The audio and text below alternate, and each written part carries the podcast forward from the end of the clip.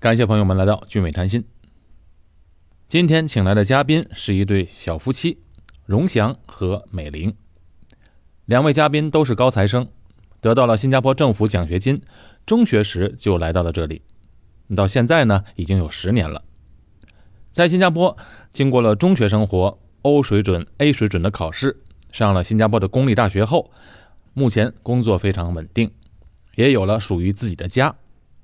特别是龙翔的经历更为丰富。因为他在新加坡完成了两年的兵役的训练。好，那我们现在就来听一听他们是如何在新加坡成长起来的。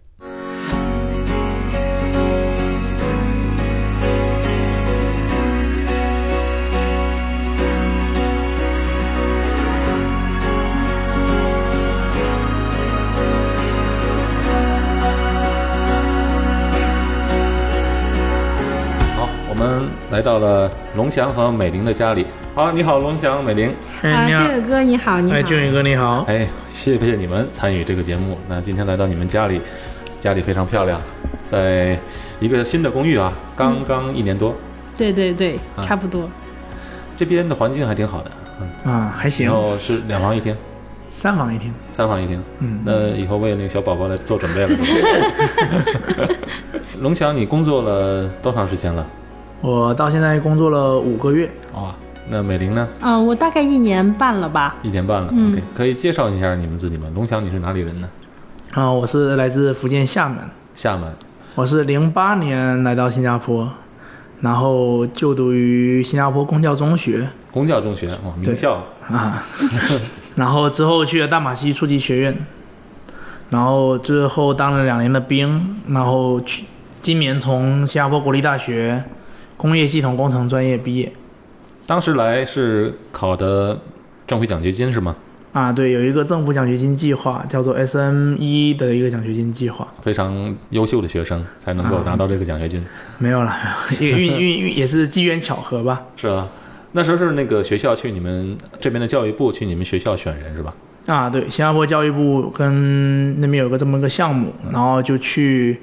中国当地招生，然后正好就有这个机会去考，然后就被选上了。也是一个比较好的中学了，才能被被啊，也算是厦门当地比较好的几所中学才有资格去报名。美玲呢？美玲是哪里人？啊，我是河北衡水人。衡水。嗯，然后我是零九年来到新加坡，比龙翔晚了一年。之后呢，我去的是南桥中学，读了。啊，南桥中学。嗯，读了两年中学。呃，之后去的是国家初级学院，然后后面考到了呃 NTU，就是南洋理工大学，嗯，啊，就读了商科的双学位，是会计和金融双学位。你是一位高材生，过奖过奖。当时来的时候也是拿奖学金吗？对，我也是拿奖学金来的，因为恰好有这个奖学金提供，所以就去报名了，觉得机会难得吧。如果可以来新加坡的话，也是不错的锻炼。他这个政府奖学金也是每年去的省会不一样，是吧？其实它是每一个城市都有一个对口的学校，嗯，然后南桥中学对口的是当时对口的是河北衡水，嗯，但是现在南桥中学其实对口的是厦门，啊，是吗？对的。南桥中学离我家不远。你是哪一年读的南桥中学？呃，零九年来的，零九年底来的，所以是一零年和一一年读的。那你们两个来的时候，觉得这边的上学期间适应吗？跟得上吗？一开始来的时候，我觉得适应其其实分为很多个方面哈。嗯。一个就是他首先刚开始来的时候，最主要的第一个不适应是他这边是全英文的教育。嗯。所以相对于国内，除了英语课之外都是用中文教学的话，这边你连数学、物理、化学做实验全都是英语，所以自然而然这是第一个不适应的点。OK，所以就是从上课的语言方面，那第二个不适应的点可能是这边的教学的模式跟方法。嗯，它这边教学的东西，包括内容和形式，其实跟国内还是有蛮大的区别。嗯，像理科的题，就像物理化学，它不像于国内很多都是填空题、选择题或者说计算题，这边反而有很多需要你去理解和解释的题。那包括实验，我们在国内做的实验也是比较简单的，而这边很难想象你一个中学生会给你一个多小时的时间，让你去自己设计一个实验，并且开展一个实验，并且做分析。所以等等这些的形式上，可能也是觉得比较不一样。在另外一个可能就是整个学校的氛围和它的安排上面，跟中国也不太一样。在中国很正常，就早上八点上课，晚上可能六点放学，然后时间就是一节课接一节课，很紧张。但是在这边中学一般可能一点多两点就下放学了。对，那下午的时候会有很多的，他们这边叫 CCA，那也可以叫做课外活动，让你去参加不同的活动。那这个其实跟国内也是蛮不一样。像我在这边参加是一个国际象棋和一个是中文戏剧。啊，你有两个 CCA 啊，所以有两个 CCA，、所以一三五是中文戏剧，二四是国际象棋。国际象棋你本来在国内就有基础吗？啊，那个是在国内就有基础，然后中文戏剧是来这边之后体验了一下不同的一个内容，嗯，对，尝试说，哎，在这么多人面前，在台上去演戏，一个蛮有趣的一个体验。所以说，变成你会感觉不单单只是纯粹的这样一门课接一门课的读，而更多的是一个学习加活动相结合，然后也从让你从活动中去体会到一些不一样的东西，课堂里学不到的东西。龙翔他讲的呃学术方面的东西比较多嘛，其实我当时刚来的时候也是觉得，嗯，其实心理落差蛮大的因为来这边，女孩子嘛，就是感性一点。对，因为来这边，嗯、就像龙翔刚才讲的，嗯、教育方式啊、教育模式，包括内容、英文授课等等各种各样的因素，导致刚来的时候学习成绩真的很差，就是跟不上，上课老师讲的听不懂。嗯，当然我们的老师都很好，然后因因为我在一个华校，所以老师其实中文很好，但是他们上课是没有办法拿中文讲的，但是只能说，呃，下课呢就是拿中文来关心我们啊，辅导一下辅导一下呀。嗯，但是还是一开始的时候，呃，成绩很差。然后在国内的话呢，嗯，就是我们我的成绩是相对来说好一点的，所以会有一定的心理落差。所以一开始在心理方面还是比较难以承受，所以就奋发图强了一段时间之后才有所好转。我知道有一些学生，因为自己实在是觉得受不了了，而要求退学回国的是吧？也有这种情况，但是其实很很少的，因为来这边的孩，嗯，来这边的孩子其实都有一定的心理心理准备了，所以一般的都是肯定会有一段时间的低落，但是低落之后，大多数都还是可以整理好自己的心情。那时候你们都住校吗？我们当时是住在一个寄宿学校寄宿学校？嗯，南桥中学是没有宿舍的，啊，没有的，嗯嗯只有少部分的学校有宿舍。嗯对，一般比较大的几个学校，他们有自己的宿舍。一般是有出院的学校，他们就会有对应的，会有一些宿舍。呃，之后呢就开始考欧水准，嗯，对，考欧水准还可以了，因为上了两年学了，因为一一般都适应了。一般从中国孩子考欧水准都考的比较不错的是吧？一般来讲，我觉得，因为毕竟像我们过来，因为第一个有两年的时间缓冲，所以有足够的时间让你去追追上，或者说去克服这一段前段时间的不适应。然后，并且数理化相对来讲，对于国内的学生，欧水准的难度还算，就是国内学生还是可以涨，还是可以 manage。所以说成绩相对来讲还 OK。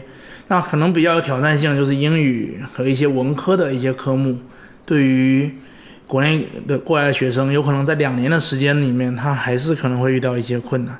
首先，过来学生本身就是在国内比较优秀的，嗯，再有呢，学习动力可能跟本地的学生动力肯定比本地的学生要好，嗯，所以说一般都是能取得一个比较不错的。是的，。是的，是的。当时读的时候，国内来的多吗？像我们这一届在公教中学的话，一共是十六个，十六个一起来的，对，嗯也都是就十六个都是奖学金的。那有八个是来自那个辽宁跟吉林的，然后有八个是来自福建的。那这些同学都还有保持联系。啊，对，我们都一直保持联系，他们现在都十一年了，还是就像兄弟一样。因为毕竟当时是一起受过苦难的，所以感情还是比较深厚，而且尤其是大家一起来到一个陌生的环境，所以当时那个感情还是比较深厚的。是，嗯。那么这些同学们多数都留在新加坡了吗？还是呃有的离开新加坡了？嗯，像我们的话，可能三分之二留在了新加坡，三分之一去了欧美。美玲的同学也是一样我？的朋友大部分都留在新加坡了。大部分都留在新加坡，那可能就是因为男孩子需要当兵吓走了一部分。有可能，有可能。我我的我的朋友都是女生，占大绝大多数，是吧？嗯嗯。呃，龙翔是当过兵的，在新加坡当过兵的。等会儿我们再提这个话题啊。嗯然后留学当中，你们除了英文之外，还有那些呃刚来时的落差之外，你觉得在新加坡最大的困难是什么？呃，我可能我我龙翔对这个没有什么感觉，因为他是厦门人嘛。但是其实对北方人来说啊，这个天气、呃气候，还有包括文化和饮食，其实还是和中国北方有很大的差别的。我刚来的时候，我记得吃像拉萨呀，像这些东西，我都觉得嗯，就是不可以，没有办法去欣赏它。但是，嗯，到现在为止，你看我在新加坡待了将近十年，我就觉得嗯很好吃，很好吃的。嗯、对，所以当时其实是一个文化的差异了，是一个文化饮食的差差距。哎，我特别喜欢呃美玲说话的声音，因为河北省人和天津人的语调很很接近。对对对，老乡其实可以说。其实我妈妈就是河北省人，嗯嗯嗯，我是等于是半个河北省人。嗯嗯，在新加坡考学。呃，升学升到高中或者升到大学，这个过程你觉得考试来讲对你难度大吗？其实我觉得难度还挺大的啊，难度还挺大。嗯，我觉得欧水准的话，主要就是文科了，像嗯像那个我们有一个叫呃 Combine Humanity，就是有一个。呃，地理和社会学的综合这么一科，然后还有一个生物。生物虽然它是一个理科，但是呃，当时在欧水准的时候，它它的内容其实还是更偏向于理解和解释的题，不像国内的生物有很多计算题，这边基本上没有计算题，没有计算题，全部都是啊、呃、理解背诵然后解释的题，而且那对这样对英文的程度要求就高了。对，而且生物的词汇它都是很很长。然后当时觉得学生物好像就在背单词一样，每天要背很多单词，而且很难，每一个单词都很长、很复杂，所以当时就觉得很很有挑战性。这是欧水准，然后到 A 水准呢，因为欧水准的时候理科还可以依赖在国内学的那些知识，到 A 水准很多都是新学的知识，嗯，所以就更具有挑战性了一些，而且呃难度方面都有所提升。A 水准的这些程度，你觉得和国内的高中程度来讲比是差不多吗？还是更难一些？我觉得 A 水准的方面，它我们不可以直接去跟国内进行一个对比，它有比它跟国内最大的区别在于 A 水准学的东西面广，但它并没有国内那么深。嗯，那所谓的面广，就是它所涉及的的面，就是它所涉及的知识点和章节，其实是比国内多得多的。嗯、呃，我们从最最简单的，比如从数学上面去讲，它涉及到了矩阵，涉及到了微积分，嗯，涉涉及到很多三角函数，包括立体几何，这些很多都是国内高三只接触到皮毛，或者甚至是在大学才能接触到的一些知识点。但是它另外一方面来讲，它并没有像国内有那么多很深入或很刁钻，或者说比较变化多端的一些题目。它的题目相对来讲，考察的是你对知识点的掌握，而并不会在某一道题上面给你挖很多陷阱等等这方面去考你。所以这可能是一个我觉得理科上面它跟国内最大的区别。那顺着刚才美玲的话继续往下讲，就说高中其实学有有遇到什么困难吗？我觉得其实高中的英语，或者它这边叫做 General Paper，就是 GP，它其实也是蛮有挑战性的一门学科。因为说它所涉及的面的之广和所它问题的问题的难度，我觉得已经不亚于国内大学的水平。嗯，所以像今年就是今天正好也是二零一九年，今年的 O L A 水准 GP 的考试，所以说它的作文虽然是十二选一，但是它每一道作文题所提出来的问题的难度是远远大于国内，我觉得国内高考作文的一个问题的。的一个难度，所以我这边可能可以举几个例子。所以说这个英语作文，我觉得它比国内的中文的作文题目，它出题的方向上，它是其实比较不一样的。所以这像今年的今天刚刚早上刚结束的这个 A 水准会考英文作文题，它的第一道题是一个国家应该与人权记录糟糕的国家保持多远的关系。或者说在另外一道题讲科学是否是解决全球饥饿的唯一办法，请你讨论。再比如说，还有另外一题说父母双方是否应该承担同等的抚养孩子的责任。所以说，我相信这些题大家听到之后可能都会有点吓到。作为一个高中生，然后你要求说他们以英文，可能英文一千字到一千两百字的这一样模式去写这类的题目，还是蛮有挑战性的。它需要学生在高中的时候，第一，他的知识面要很广，嗯，第二，他要有自己有一个批判性思维，他能对这些问题，他能产生一些自己独到的见解，且不能单单从一个方向去看待问题。那当然，国内我并不也不是说国内的语文的作文就多简单，但是它考察的方向是不一样的。对，语国内语文很多考察的是，比如说你的描写方法呀、你的写作技巧啊，或者你的一些文学素养啊等等。那相对来讲，对于你对社会现象的一些判断和评价，它的要求可能会相相对来讲少一些。这可能也是文科上新加坡高中跟国内高中一个比较大的区别。对这个考试来讲，对学生来讲，你要整天是在学校学的多种知识的话，根本涉及不到外面的东西的话，这样就很很吃亏。对，所以说其实像学校我们英语课，嗯、也不会教你什么英语语法，也不会教你 什么背背哪些单词，其实更多的是让大家各抒己见。所以老师经常就会提出来一个、一个主题，然后大家就发表自己的看法。那通过大家学生的之间的交流，你会有开拓你的一些思维和开拓一些见解。然后你也能更容易的去接受一些与你自己本来想法不一样的一些见解，从而让你自己慢慢的去培养这种所谓的批判性思维的这么一个模式。我顺便问一下，IB 的课程你了解吗？IB 的课程我仅仅是很粗略的听说过，但唯一它跟 A 水准比较大的区别在于，A 水准是跟国内高考一样，就是一考定终身。对，就是最后那一个月把 A 水准考完，之前考得好或考与不好，大录大学录取的时候他们是不管的，他们只看你最后的成绩。但是 IB 的做法是，它是一个，嗯、叫做 CA 或者叫 Continuous Assessment，就是持续性评价。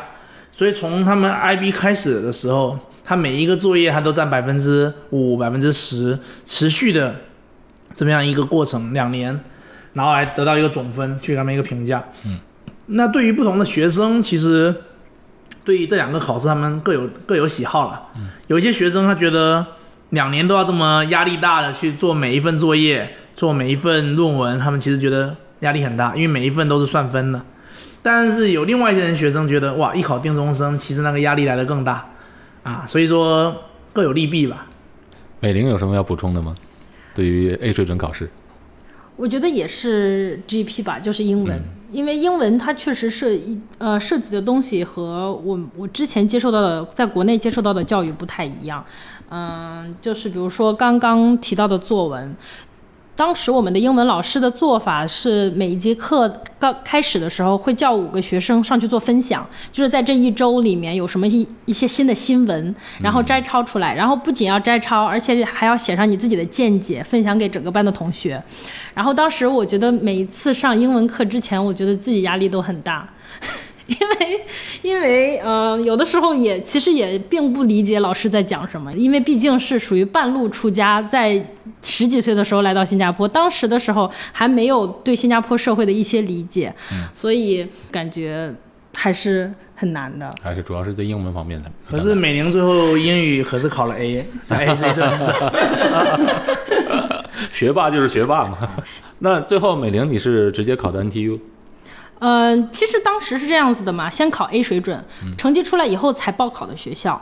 然后我当时呃，其实我南洋理工大学和国立大学都有报，然后还报了英国的一些大学，其实也有都有录取，当时也有想法去就离开新加坡吗。嗯，当时有一些想法，但是最后没有去，主要是因为第一个是新加坡的大学本身其实质量还算比较不错的，在亚洲或乃至全世界都还是有一定的呃名声的，所以嗯就留就想留在新加坡也可以，毕竟也是一个比较熟悉的环境。第二个也是一个比较现实一点的原因，就是新加坡的大学是有奖学金的，对，然后去英国呢就是很贵。学费很贵，生活费也很贵。然后从现实的角度出发，就觉得哎呀，还是留在新加坡吧。是，龙翔是考了一水准之后，然后读的国立大学。对我那时候其实考 A 水准也是一样，拿了成绩之后报了新加坡大学，然后也是一样拿到了新加坡国立大学、新加坡南洋理工和新加坡管理大学他们三个的录取。那国立大学是工业系统工程，也就是我最后选择的这一个专业。这是你自己最感兴趣的专业啊？那最后选择它的原因，也就是因为我是自己最喜欢的一个专业。那南洋理工我拿的是航天航空，就航天与宇航工程。那这个后来没有选择的原因，可能是因为我觉得那可能是是非常专，就是在一个行业里面非常专的一个学科。这就是说我需要在这个航天这个方面一直发展下去，那并且也是比较偏技术型的工科。那可能我自己觉得我可能不一定那么适合。那另外一个呢在管理大学，因为他们管理大学最出名的就是商科，所以我报名的是他们的商科。但最后还是选择就是读自己最喜欢的专业，所以就去了国大。是，那美玲呢？美玲最后读的是经济哈。对我当时也是呃报了南洋理工大学的会计与金融双学位，也报了国立大学的呃金融与计算机双学位。然后我最后去了南洋理工大学，第一个原因是因为这两个学校的商学院其实呃都差不多的，都很好。呃，去南洋理工大学读这个双学位只需要四年，去国大的话需要五年，我觉得时间可能有点久。嗯，然后计算机的话其实还蛮难的。我当时报完这个志愿之后，我就有一点觉得可能我不太适合 学一个那么难的学科。然后还有一个呃原因是因为南洋理工大学它有一个学校的奖学金。因为呃，在新加坡读商科是很难拿到奖学金的，因为这是一个太热门的、太热门太热门的学科。所以我当时呃，只有南洋理工大学有一个学校奖学金可以提供给双商学商学院的学生，国立大学是没有奖学金可以提供给商科的学生的。所以我拿到了南洋理工大学的这个奖学金，所以我最后就去了南大。你们觉得在大学生活的时候，是不是就比高中的时候要轻松多了？我觉得是轻松太多了。龙翔也觉得是这样吧？我觉得，我觉得大学跟高中最大的区别应该是说你的自由度更大，因为你可以自己选择你要读的课，你可以自己排你的课表，你可以选择你的课在早上还是下午，甚至是晚上上。那你自己。包括他的作业很多都是提早两周、三周就布置给你，你自己去安排做课题、做做 research、做调查、做什么写论文，所以你的自由度很高。所以说，如果是一个很在时间安排、时间规划上面比较擅长的一个学生来讲，他就可以把这些东西安排得很好，就可以腾出很多时间来做自己的事情，所以他就会觉得，哎，好像大学也并没有那么的困难。但是我觉得另外一个方面，大学它其实比较有挑战性的点是，它并不像高中我们说比如 A 水准，A 水准很多的科目，比如说理科、数学、物理、化学，它的全国的 A 率都能达到百分之三十、四十甚至五十，就意味着说，可能学这门课的人里面，三个人就有一个，甚至是两个人就有一个能拿到 A。嗯，而大学所有的学科不就就起码是学习很好的学生，OK，也包括了很多国内过来的尖子生，所以其实竞争很激烈，并且大学的学科他们是按划线，就是按区按排名来区分你的等级，而一般的学科只有百分之十到十五的人可以拿到 A，那这个比例就比高中低很多，所以说可能你你们专业一百个人。最后只有十个人这门课也可以拿 A，所以那个竞争其实是蛮残酷的，在这方面。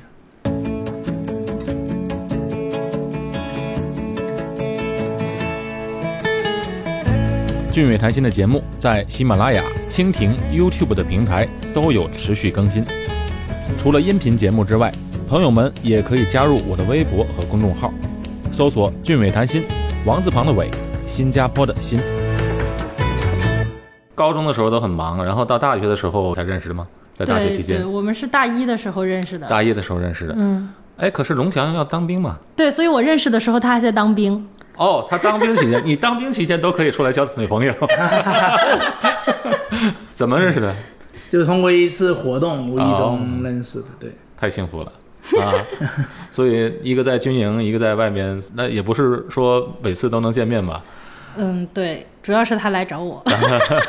龙翔因为当兵的话，周末还是可以回家的嘛，嗯，所以说还是有一些自己的时间。在新加坡好处就是当兵可以周末回家，对我经常看到外面晒衣服晒那些军服啊，那就是家里有儿子当兵了。好，我们就讲一讲当兵的事儿。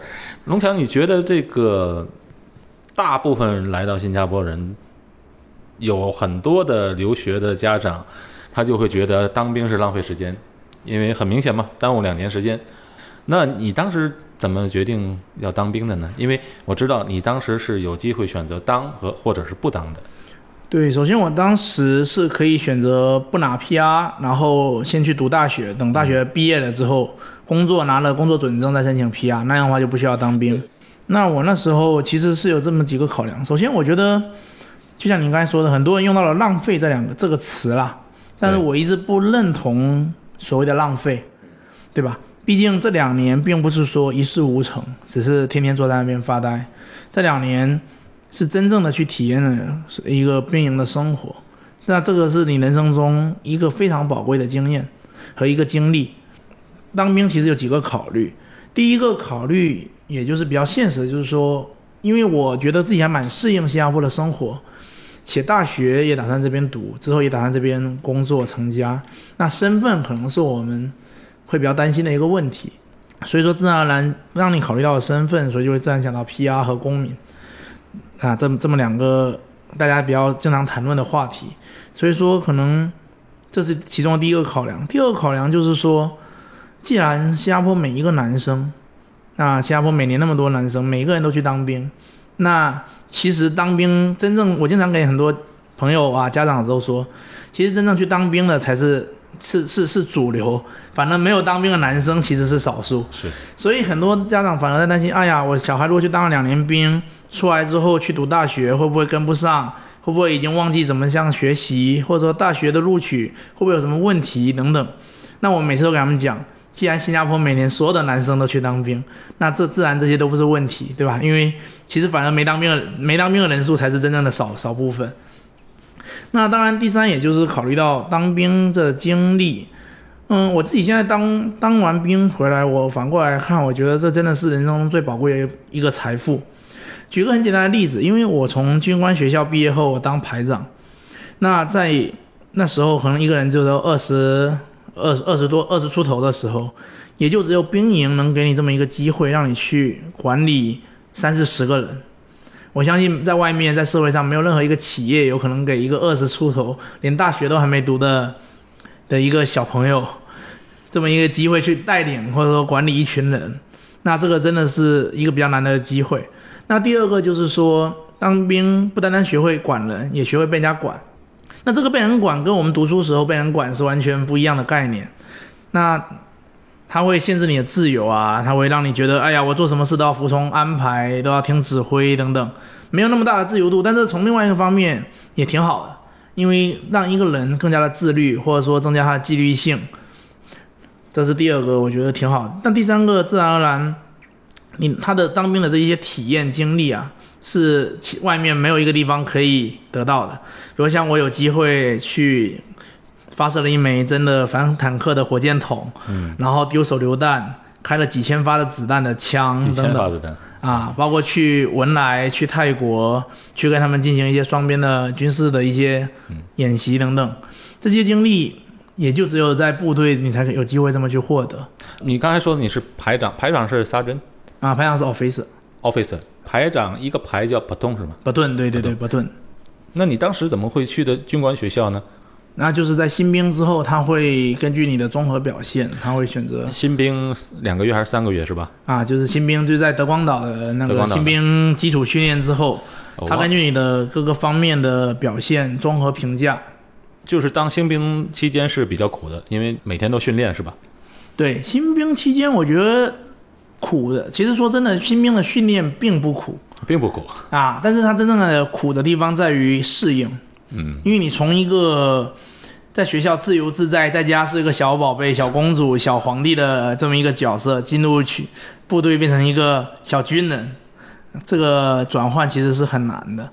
就那个电影叫《A Boy to Man》，对 A，boys to man，从一个是 a boy 变成一个变成一个 man，man。这个转换其实我觉得是新兵真正遇到的困难。这个是新加坡一个很著名的电影啊，对，真正你说训练苦的部分，其实是我去军官学校之后，他所经历那些训练才是真的苦。就是在新兵两三个月之后就开始分兵种了，对对，有的人去当军军官，有的去当海军，有的去空军，啊，对是吧？你的就是被选为军官学院，就是要当长官的。啊、可以这么说就就他是有这么一个分配了。嗯，所以说，差不多新加坡前百分之八到十的人就会去军官学校军，官学院。然后百分之后面百分之十到三十，就是从第百分之十一到第三十的人是去士官学校，就是你刚才说的 sergeant，然后剩下的七十是去不同的部队去当去当不同的兵种。觉得训练就是像作战部队这样训练，对对，就是正常的而不是说军训啊，啊，对。呃，它不并不不啊，不是国不是不是国内的所谓的军训啊、齐步走啊这对些，这两年的训练就是为了打仗准备的。应该是叫做这两年的训练，让你成为一个随时可以准备去打仗的人，嗯但不是说为了打仗去准备了。当然，你的训练来讲，比如说各个部种，你当炮兵啊，或者你坦克兵啊，或者你当一个军官，你都要懂得是真的发生战争的时候，你要懂得怎么去应战，是吧？啊，是的。那你当作为一个军官的话，你会要学怎么指挥，那那那必然对吧？对一些战术战法都要。对对对必然。你觉得这些东西对你今后的工作生活有帮助吗？我觉得那帮助还是蛮大的啦。嗯我们不说你学那些军军事方面的知识，能多大运用到你的生生活中，但其实我觉得最主要是可以让你一个人，他其实，在部队里面就像一个在社会里面，就像一个小社会。那包括你如何跟人家去沟通，如何去管人，其实是一个很难的事情。嗯，所以说啊，，尤其你又是一个从外国来的留学生，对，所以到一个本地人的社会里去管本地人，你觉得这个有困难吗？嗯，所以说这其实是一个蛮好的经历吧，让你说有这个机会，赋予你这么一个军衔嗯和这么一个职位和权利和义务，让你去带领他们，嗯，去完成一些你所要做的一些任务。所以说，能有这个机会去在大学之前就能有这么一个机会去学如何管理人，如何跟别人合作，如何又去服从安排，其实是一个蛮好的体验。因为不在部队里面，我现在自己上班了，我就发现，其实，在部队里面很多东西就跟上班其实是一样的。所以说，这也就回到了我之前那一个点，说这两年我们不以不可以浪费来形容，对，它其实无外乎就是两年的工作经验，对。只是工作的地点是在军营。而且体能也提高了不少啊。啊，对、对，体能就身体方身体方面，自然而然也是肯定自然而然会会有一个进步。那除了这些点之外，另外一个其实很重要的点是融入，就通过部队的生活，你才可以真正的说你融入了这个新加坡的这个圈子，或者说这个社会里面，因为很多东西。你如果没有这么去当兵，你是很难去了解的。而且很多人，比如我以前工作的工作单位，他们有朋友，有战友，战友的感情往往比朋友还要深。对对对，对，是那是那两年来肯定建立了很深厚的一个感情在。是，并且有时候你到大学，特别到大学，甚至刚开始工作的时候，很多年轻的男生，他们其实聚会聊天的点就都是部队的一些经历。是，所以一见面呢，哎，你当年你当年是当什么兵种的啊？你是哪一批的啊？那自然而然就会有很多共同话题。嗯，所以说呢，你如果没有这个机会去当兵啊，反而就会很多错过很多这些东西。对，而且就好像我们一些大学同学一样哈，我们去哪里办个事儿，哎，他在那个公司，觉得就会有个交情在那边。我记得以前在新加坡工作单位的时候，有很多同事就是啊，我我以前的当兵的时候，那个人在那个公司，OK，找他对对对，有事好是的，是的。有事好商量。对，并且在中学和 J 系的时候，其实很多时候我们圈子里面更多的还都是留学生。嗯，但是当兵的时候，你帮你把你丢进兵营之后，他那个环境是被迫让你去跟本地人去产生很多，天天都跟他们住在一起，对，一起吃，一起睡觉等等。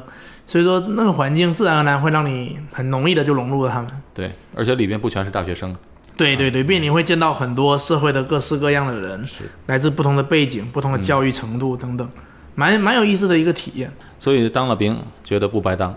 不白当。美玲感觉怎么样？她当兵你很喜欢吗？因为我认识他的时候，他已经在军官学校了，所以他其实，在新兵营，包括他之前在军官学校很辛苦训练的那段时间，其实我们两个都不认识。所以我认识他的时候呢，他已经已经成了一个 man 了。对，已经是呃相对来说比较轻松的阶段了。嗯。但是我觉得呃，不管怎么说，这段这这一段经历肯定是对他，或者是对任何参加。当去当兵的人都会有一个很好的地方，尤其是留学生，就是还是那个点融入。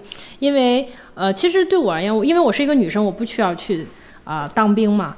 所以呃，虽然我是来新加坡呃这么多年，但是我主要的圈子其实还是中国留学生，嗯，包括一直一直到现在也是。但是龙翔他就不一样，他就会有一些战友，他们经常会约出去一起吃饭，然后他会对本地有一种那种。呃，归属感，这是我所没有的。嗯，那你觉得有一个军人的老公，你觉得有安全感吧？有安全感，太有了。聊聊你们那个同学吧，你觉得很多 S Y 的同学都是就是拿完奖学金的同学，大部分是不是女生留下来的比较比较高一点？大部分男生都会可能有的就一部分留下来，一部分去了欧美。这些同学，你们现在还有保持联系吗？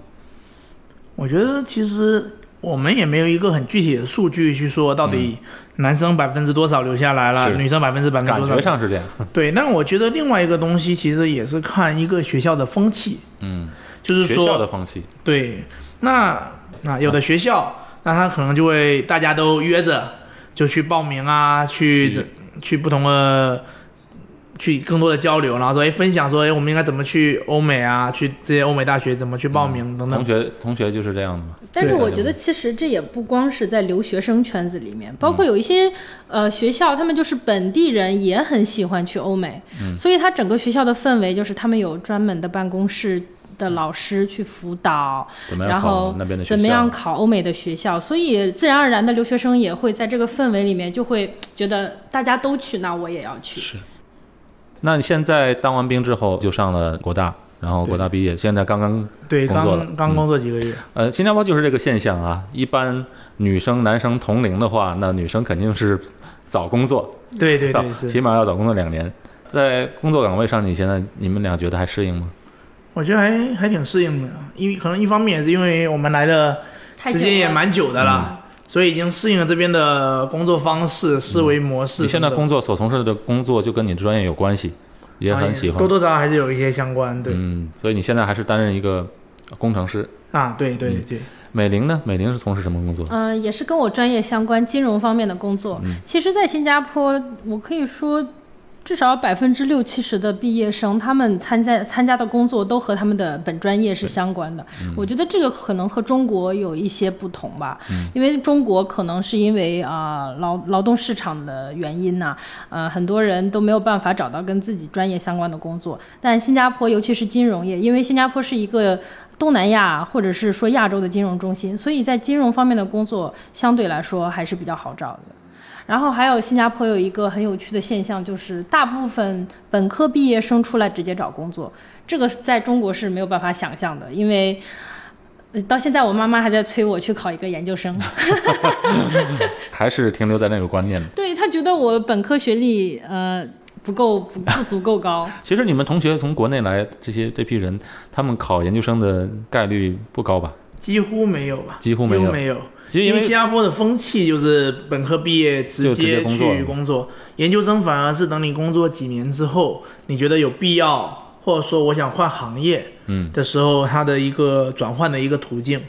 我有一些朋友在工作了一年之后，现在就去读研究生了。为什么？然后还有在考虑啊，再过一年去读研究生的。他们嗯是 full time 读研究生吗？对对，是全职读研究生。嗯。更多的考虑主要是为了换这个换职业跑道，换职业，对，换职业。你们也是很幸运的，一下子就一步到位，找了一个自己很喜欢的工作。但是我觉得可能考虑五到五年或者是更久之后，还是可能要考虑读一个吧。嗯，但是不是现在了？我觉得现在对于我的职业发展，研究生是没有太大必要的。但是，嗯，可能以后到更高的级别的话，可能有一个研究生会好一点。啊，五六年之后的事情，五六年之后，你们应该是养儿育女的时候了。现在你看你们家里布置这么好，这么漂亮，就是为了以后的宝宝们去准备的吧？没有那么快，没有那么快。好，那可以请你们给以后来到新加坡的，不管是留学生们还是来这工作的人士一些建议吗？嗯，我觉得可能第一个建议就是说，可以，嗯，更加珍惜这个机会吧，或者说珍惜这个时光。嗯，首先，不管你是通过，嗯，奖学金，或者说通过自己那个自费来到新加坡读书，或者说工作也好，其实这个机会也是挺难得的，能踏出原来的这个舒适圈，踏出自己本来居住的这么一个城市。既然做了这个决定，说我要出来闯一闯。那既然来了，我们就努努力，然后在这边获得一些成绩，或者说起码我们努力过。